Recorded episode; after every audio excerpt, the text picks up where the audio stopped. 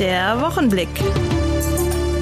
Ein Boyens Medien Podcast. Moin und willkommen. Das ist hier die neue Folge des Boyens Medien Podcast, der Wochenblick. Mein Name ist Jörg Lotze. Ich begrüße Sie sehr herzlich an dieser Stelle. Künstliche Intelligenz aus Meldorf haben wir heute in unserem Online-Portal getitelt. Morgen steht noch mehr dazu, auch in den Zeitungen von Boyens Medien. Ein Unternehmen aus Meldorf will mit künstlicher Intelligenz die Energiewende beschleunigen und dafür gab es nun eine Förderung vom Land. Darüber berichtet unsere Redakteurin Dana Müller. Mit Hilfe von künstlicher Intelligenz, der sogenannten KI, soll die Energiewende in Schleswig-Holstein zügig weiter vorangebracht und umgesetzt werden.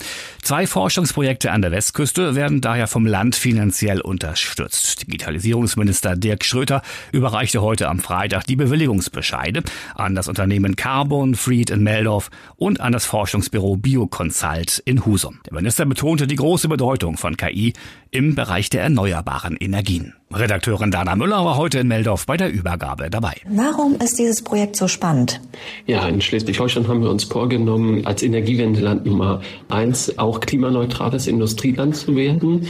Und deshalb müssen wir die Energiewende beschleunigen. Und vor dem Hintergrund der aktuellen Situation an den Energiemärkten, also mit der Situation der, der Energieabhängigkeit, schaffen wir durch eine Beschleunigung der Energiewende gleichzeitig Energieunabhängigkeit, Energiesouveränität. Und das erreichen wir vor allem dadurch, dass wir dort, wo wir Engpassstellen, Fachkräften beispielsweise haben, Automation konsequent nutzen. Und mit der Software kann Automation im Zertifizierungsprozess von Anlagen verbessert werden, durchgängig gemacht werden. Und deshalb ist dieses Projekt einfach toll und einfach wichtig, um bei der Energiewende äh, voranzukommen. Jetzt ist KI ja in aller Munde. Es gibt aber auch Leute, die dem Ganzen ein bisschen kritisch gegenüberstehen. Wie sehen Sie diese Situation? Ich glaube, dass wir in Zukunft kein Geschäftsmodell eines Unternehmens in irgendwo auf der Welt, und das gilt auch für Schleswig-Holstein, sehen werden, das ohne den Einsatz und die Anwendung von KI-Technologien auskommt. Insofern brauchen wir KI-Technologien, um Wertschöpfung, Arbeitsplätze für unser Land einfach zu schaffen. Und das muss eben durchgängig in allen Geschäftsmodellen unserer Unternehmen auch verankert werden, um einfach international wettbewerbsfähig zu sein. Äh, für die Menschen, die mit Sorgen auf das Thema KI gucken, müssen wir immer den konkreten Nutzen aufzeigen. Und bei diesem Projekt können wir den konkreten Nutzen aufzeigen, weil wir die Energiewende schlicht beschleunigen und damit den Preisanstiegen auf den Energiemärkten auch entgegenwirken können. So Minister Dirk Schröder. Mit fast 175.000 Euro gefördert wird das Projekt Grid Certificate IO von Carbon Freed in Meldorf. Ziel ist es, den Zertifizierungsprozess besonders von Solaranlagen durch künstliche Intelligenz zu beschleunigen. Zum Hintergrund, das Zertifizierungsverfahren von erneuerbaren Erzeugungsanlagen ist ein wichtiger Bestandteil der Energiewende, damit auch zukünftig die Netzstabilität aufrechterhalten werden kann. Frage an Carbon Freed Geschäftsführer Marco Ipsch. Was genau steckt hinter dem Projekt? Also beim Projekt GridCert wollen wir die Digitalisierung der Netzanschlüsse für die Solarparks regeln wir wollen dabei dafür sorgen, dass die Solarparks schneller ans Netz gehen und entlasten dabei eben die PV-Planer, aber eben auch die Zertifizierungsstellen, um eben schneller mehr Solaranlagen ans Netz bekommen zu können. Wie genau läuft das ab? Das läuft so ab, dass der PV-Installateur seine Unterlagen bereitstellt, er von uns oder durch Gritzert eben dahin geführt wird, welche Unterlagen er genau braucht, er reicht die ein, Gritzert bewertet die, wertet die aus hinsichtlich äh, Zertifizierbarkeit und dann wird im Hintergrund der vollständige Datensatz zusammengestellt und an die Zertifizierungsstelle zur finalen Bewertung. Vergangene Projekte haben gezeigt, dass sich die Bearbeitungszeit der Zertifizierungsstellen pro Zertifikat um das Sechsfache reduzieren lässt. Das Ziel ist klar, ein ausgestelltes Zertifikat binnen 14 Tagen soll die Regel werden und nicht Ausnahme bleiben. Mit dem aktuell überreichten Förderbescheid fließen fast 175.000 Euro für das Projekt nach Meldorf. Der Förderbescheid des Landes sei mit Sicherheit der Höhepunkt der Vorbereitung der vergangenen Monate, sagt Marco Ibsch. 2020 war Carbon Freed an den Start gegangen. Alles Kohl oder wat? Die Kohltage stehen wieder an in Dithmarschen. Mein Kollege Maurice Dannenberg berichtet. In der kommenden Woche steht ganz Dithmarschen wieder buchstäblich Kopf, denn es dreht sich alles um den Kohlkopf. Ab kommender Woche vom Dienstag an den 20. bis zum Sonntag den 25. September wird im gesamten Kreis mit verschiedenen Veranstaltungen das bunte Gemüse gefeiert. Ich habe mit Helene Holzschneider vom Dithmarschen Tourismus gesprochen. Warum sind denn die etwas anderen Feiertage für die Region so wichtig? Also für uns als Kreis sind die Kurtage total wichtig. Erstmal einfach ganz traditionell als Ursprungsveranstaltung. Das sind dieses Jahr die 36. Kurtage, haben eine enorme Strahlkraft, sowohl regional als auch überregional. Und auch für uns als Dithmarschen Tourismus oder für den Dithmarscher Tourismus im Allgemeinen sind die Kurtage wichtig für die Saisonverlängerung, weil tatsächlich Touristen zu uns kommen und nach den Sommerferien nochmal die Kurtage genießen wollen und freuen sich über den Herbst hier bei uns. Was macht denn für die Touristen jährlich das Dithmarscher Kurtag-Event so besonders? Ich glaube, es liegt tatsächlich sehr daran, dass es eine Traditionsveranstaltung ist, dass es einfach was ist, was es schon seit über drei Jahrzehnten gibt. Die Leute wissen, was sie bekommen. Ja, es ist einfach immer Action, es sind ruhige Veranstaltungen. Veranstaltung ist natürlich mit dem Maler Stadtfest dann nochmal eine tolle Wochenendveranstaltung. Das ganz Große für uns ist natürlich der Kohlanschnitt. Mit dem feiern wir quasi ja den Start der Erntesaison des Kohls. Der Kohlanschnitt findet seit 36 Jahren statt, ist immer dienstags und wir haben natürlich tolle Gäste. Der Ehrengast ist dieses Jahr der Landwirtschaftsminister, der neue Herr Werner Schwarz. Die Moderation übernimmt dieses Jahr Volker Mittmann von RSH. Ist natürlich auch total toll. Und das Amt Mitte Dithmarschen hat mit der Böhe GmbH wirklich ein tolles Rahmenprogramm geschaffen. Beispielsweise treten Godewind auf, die Dithmarscher Schwerttänzer kommen, wird wieder die traditionelle Kohlroulade angeboten. Die Dithmarscher Landfrauen sind dabei mit Torte und Kaffee. Und es gibt noch ein paar andere Attraktionen, die auf jeden Fall sehr sehenswert sind. Und dann gibt es ja noch weitere Veranstaltungen und Events zwischen Mittwoch und Sonntag. Was dürfen sich denn Einheimische und Touristen in den Terminkalender eintragen? Das Stadtfest Mahne ist natürlich eins der großen Highlights. Da finden wie jedes Jahr der Krabbenschee-Wettbewerb statt. Die Krauthobel-WM, Pool-Bingo findet statt. Das ist natürlich immer ganz toll. Und die Brauerei macht dieses Jahr auch wieder einen Tag der offenen Tür. Das heißt, man kann mal reinschnuppern, kann mal die Brauerei besichtigen. Das ist natürlich total toll. In Heide finden wieder die Heiderkohl-Tage statt. Dem großen Festzelt, wo es auch die Korolade gibt. Wir haben verkaufsoffenen Sonntag mit tollen Attraktionen, auch für die Kinder. Eine Hüftburg beispielsweise wird aufgebaut. Es finden kulinarische Stadtführungen statt hier in Heide. Dann findet zum Beispiel in Wessebuan eine Radtour statt mit der Stadtführerin Ruth Arnold. Da geht es um das Thema Kohl und Rüben. Im Kolosseum ist natürlich immer was los. In Brunsbüttel ist der Bauernmarkt, der traditionelle und das Amt Eider und die Stadt Heide veranstalten auch in diesem Jahr wieder eine Klaus-Groth-Wanderung. Da geht es dann von Süderholm nach Tellingstedt, auch mit kulinarischer Unterstützung sozusagen. Unsere beiden Chorregentinnen, Fenja und Inken, sind natürlich auch dabei, sind auf verschiedensten Veranstaltungen. Die beiden kommen nicht ganz aus der Region, also Fenja kommt aus Gudendorf, Inken kommt ursprünglich aus der Nähe von Osnabrück, ist aber schon vor einigen Jahren hier nach Heide gekommen, fühlt sich pudelwohl und freut sich natürlich hier ihre Wahlheim Heimat tatkräftig zu bewerben. Und beiden freuen sich auf jeden Fall auch, mit ihrer Tracht wieder unterwegs zu sein, viele Fotos mit den Gästen zu machen und einfach so auch so ein bisschen als Magnet der Feste zu gelten. Das Elbe-Forum in Brunsbüttel hat eine Zwangspause eingelegt. Diesmal nicht wegen der Pandemie, sondern weil die Lüftungsanlage erneuert wurde. Doch nun ist das Theater- und Konzerthaus gerüstet für die Zukunft. Denn nun ist das Haus technisch auf dem neuesten Stand, sagt Dr. Evelyn Tegeler, Leiterin der Volkshochschule Brunsbüttel, die das Elbe-Forum betreibt. Dass wir nämlich natürlich auch das Haus auf einem technisch neuesten Stand halten, dass wir sowas wie energetische Sanierung ernst nehmen und berücksichtigen müssen und dass deswegen in diesen ja, Sommer im Grunde für mehrere Monate die Optimierung und der Austausch, die Erneuerung der Lüftungsanlage anstand.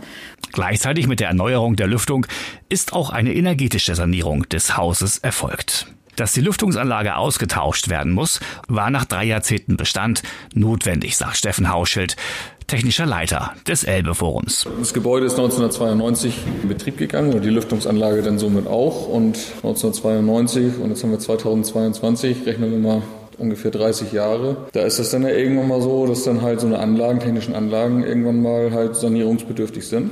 Wir haben die Lüftungsanlage in dem Sinne, die Hauptanlage ist im Bestand geblieben. Wir haben aber Teile davon erneuert. Also wir reden jetzt nicht über die ganze Lüftungsanlage im ganzen Gebäude, sondern wir gucken jetzt, also wir sanieren momentan die ähm, Lüftungsanlage vom Saal, also vom großen Saal. Diesen Saal kann man ja in verschiedene Bereiche aufteilen, verkleinern, vergrößern, die Empore nutzen, Empore nicht nutzen. Da haben wir jetzt Anlagenteile ausgetauscht, die das ermöglicht haben, diese Luftmenge zu reduzieren oder Wärme oder Kälte hinzuzugeben oder nicht. Diese Teile nennen sich Volumenstromregler und die sind über die Jahre halt ähm, verschlissen, mechanisch und irgendwann hat man dann festgestellt, dass das halt mit den ganzen Luftmengen, dass man die Regulierung nicht mehr so hatte aufgrund des ähm, Alters und wie die Regelung damals war, was natürlich Stand der Technik. Heutzutage hat sich ein bisschen was geändert. Das heißt, wir können jetzt auch deutlich energieeffizienter mit dieser Regelung arbeiten, sehr viel präziser arbeiten. Das heißt, Wärmepumpen, die sonst immer gelaufen sind, wenn sie gar nicht gefordert worden sind, das haben wir jetzt im Zuge dieser Sanierung dann halt auch mit korrigieren können so dass wir halt ein Thema Strom und Wärmeenergietransport dann halt auch deutlich optimieren konnten. Wie muss man sich so eine Lüftungsanlage denn vorstellen, Steffen Hauschild? Das ist ein Lüftungskanalsystem wie aus jedem guten Spielfilm irgendwie, wo man dann denkt, wo dann so die Agenten sich manchmal drin verkriechen. Sieht so ganz nett aus in so einem Spielfilm. In der Praxis ist es dann wahrscheinlich nicht alles so sauber und so. Also das sind doch recht scharfkantig und sowas. Aber es sind halt so Lüftungskanäle, sind das in dem Sinne. Kann man sich so vorstellen. Vielleicht nicht ganz so groß dimensioniert wie in, in den guten Spielfilmen. Aber ganz einfach erklärt ist es letztendlich eine Klappe, die auf oder zufährt und dann damit die Luftmenge regelt. Ja, es hat halt auch eine gewisse Vorbereitungszeit gehabt, dieser ganze Umbau. Das heißt, wir sind da eigentlich schon ein bisschen länger in der Planungsphase gewesen, auch mit einem Fachplaner. Das war dann, ich glaube, wir sind da vor oh, vor zwei, drei Jahren kam das dann irgendwie auf, dass das dann halt technisch aufgefallen ist, dass das halt nicht mehr so optimal funktioniert.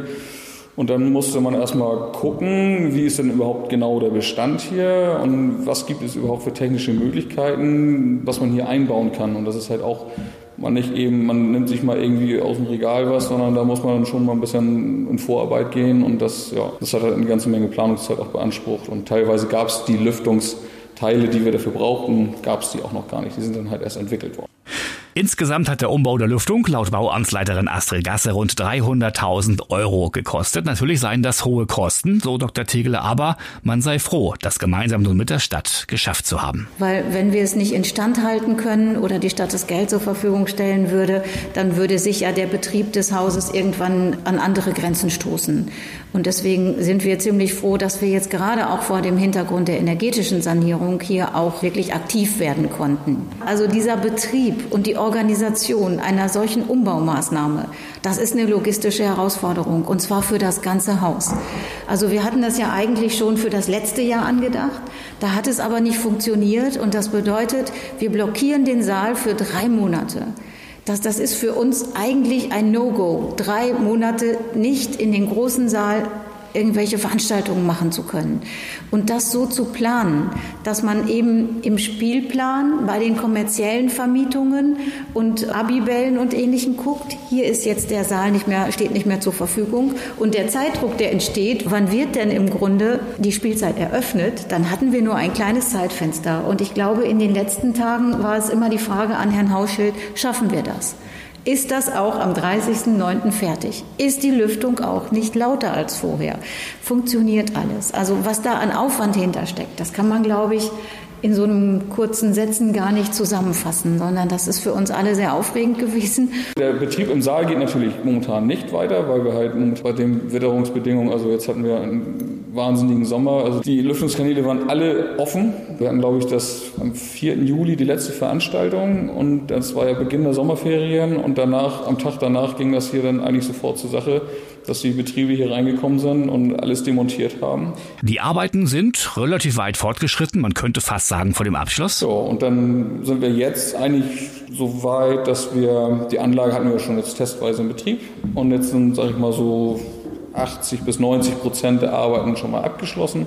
Und jetzt kommt halt noch so, jetzt müssen noch Feinarbeiten gemacht werden. Das heißt, Decken müssen wieder verschlossen werden, die Lüftungskanäle erstrecken sich über das ganze Gebäude und da sind halt auch teilweise Zwischendecken geöffnet worden und die werden jetzt gerade wieder geschlossen aktuell. Und in Betriebnahmen hatten wir schon teilweise, jetzt wird so ein bisschen geguckt mit der, mit der Regelung, ob das alles so übereinstimmt mit den Werten, die vorgegeben sind. Und da sind wir jetzt gerade in so einer ja, fast Endphase. Auch Elbe-Forum-Leiter Jan Torleif Bunsen ist froh, dass die Arbeiten im vorgesehenen Zeitfenster abgeschlossen werden konnten. Ich war natürlich als künstlerischer Leiter des Hauses die ganze Zeit komplett angstfrei, dass wir terminlich das gut hinbekommen werden, weil ich da meinem Technikteam natürlich total vertraue. Aber man muss natürlich sagen, hier und da denkt man ja gerade in Zeiten gestörter Lieferketten und ähnlichen schon daran, kommen alle Teile rechtzeitig an, kommen sie nicht an. Ich bin sehr, sehr froh, dass wir das alles in diese Zeitfenster reingepackt haben, dass wir tatsächlich auch keine Veranstaltung, die irgendwie geplant war, absagen mussten und dass es wohl jetzt demnach so aussieht, dass wir auch am 30. September in die Saison starten können mit unserer neuen Spielzeit. Ich freue mich, dass wir nicht nur das Just in Time schaffen, sondern dass diese Maßnahme auch so gut gelaufen ist, weil es geht uns natürlich auch immer darum, unseren Kundinnen und Kunden ja auch den maximal möglichen Komfort im Elbe-Forum auch einfach bieten zu können. Und ich glaube auch, dass mit dieser neuen Volumenstromregelung wir da auf einem guten Weg sind, also nicht nur energetisch, sondern auch vom Komfort her gesehen da neue Maßstäbe zu setzen, finde ich toll. Ich selber habe die Anlage ja auch schon mal mitgehört. Ich bin mir auch ganz sicher, dass die Schallpegelmessung ergeben wird, dass wir auch noch deutlich leiser sind als vorher. Ich gehe jetzt einfach mal davon aus. Und dann gucken wir mal, dass wir die Decken noch alle zukriegen. Ich meine, bei solchen Sachen findet man ja dann doch immer wieder eine ganze Menge. Haben wir zwischendurch auch noch einen Wasserschaden gehabt in der Galerie, Kleinigkeit und so. Alles, was so gerade in so einer Maßnahme hätte kommen können. Aber es hat alles geklappt und da bin ich total stolz auf unser Team, wie wir das hier gemanagt haben und das tatsächlich auch bei laufendem Betrieb. Das ist ja auch nicht so, dass wir hier einfach abschließen und hier drin gewerkelt wird, sondern jeder macht ja an seinem Schreibtisch das natürlich alles immer weiter und hinter den Kulissen wird natürlich ganz viel gearbeitet und vorbereitet und natürlich auch alles für den 30.09. eben die Saisoneröffnung geplant. Nicht nur eine neue Lüftungsanlage hat das Elbe Forum bekommen, sondern auch ein neues Logo, EF, das zurzeit auf Plakaten im Stadtgebiet seine Premiere feiert. Eine neue Marketingkampagne? Jan Tolleif Bunsen. Also uns geht es jetzt erst einmal darum, mit dieser Kampagne, die ja tatsächlich erst seit ein paar Tagen jetzt läuft und in Brunsbüttel tatsächlich auch gut sichtbar ist, ich bin da sehr zufrieden, äh, dass wir einfach mal zweierlei machen. Erstmal die neue Gestaltung des Elbe-Forums in die Köpfe der Betrachtenden bekommen, weil hat man natürlich auch 30 Jahre nicht nur eine alte Lüftung, sondern auch ein altes Logo gehabt. Und das verändert sich jetzt natürlich auch.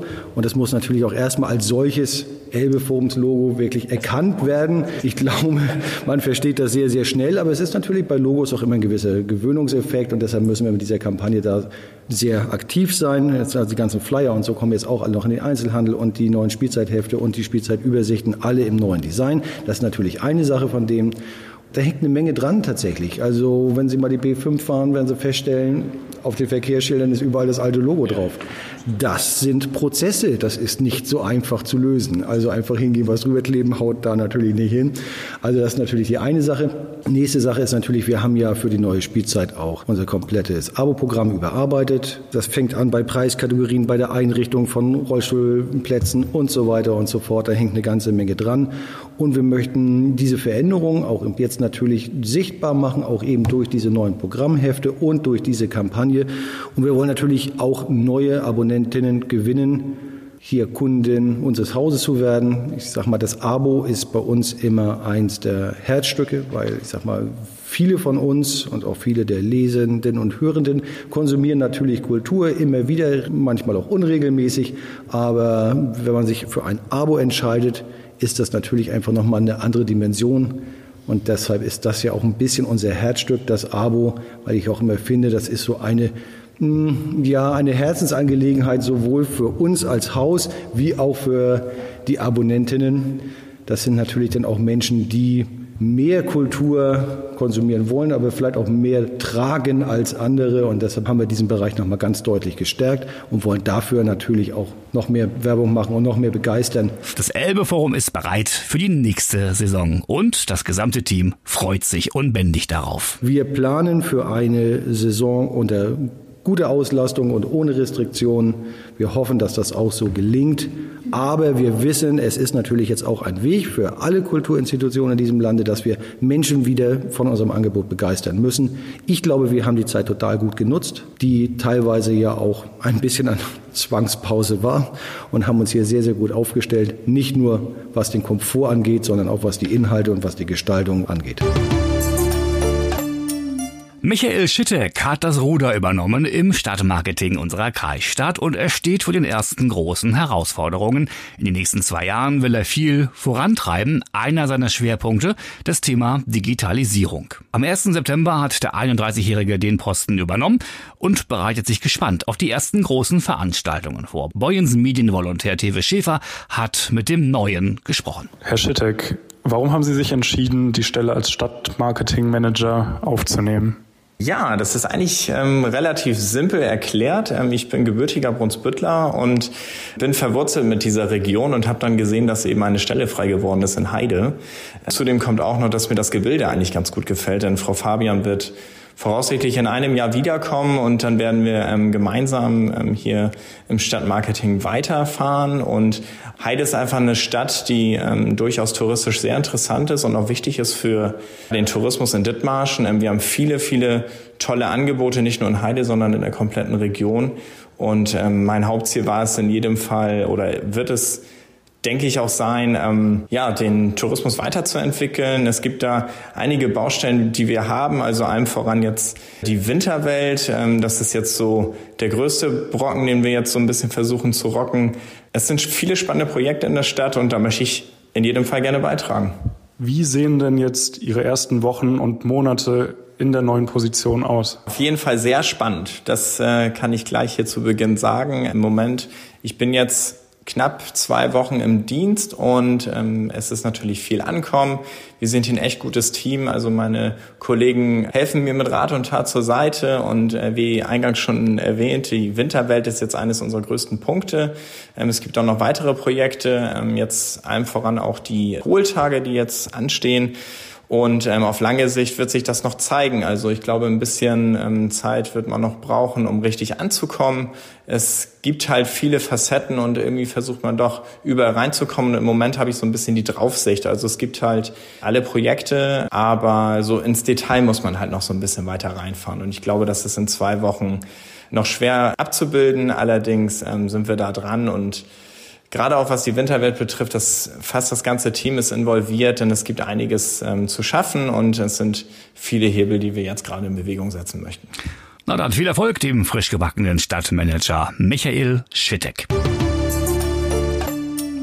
Und das war sie wieder, die neueste Folge des Wochenblicks. Sie wissen, einer unserer Boyens Medien Podcasts, immer hier am Freitag neu und frisch zu hören. Lesen Sie ausführlich über die genannten Themen in den Zeitungen von Boyens Medien oder online unter boyens-medien.de. Die Redaktion hatten heute Dana Müller, Brian Tode, Maurice Dannenberg, Tewe Schäfer und meine Wenigkeit.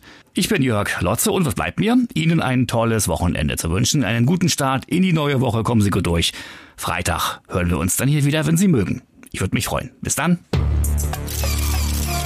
Der Wochenblick. Ein Boyens Medien Podcast.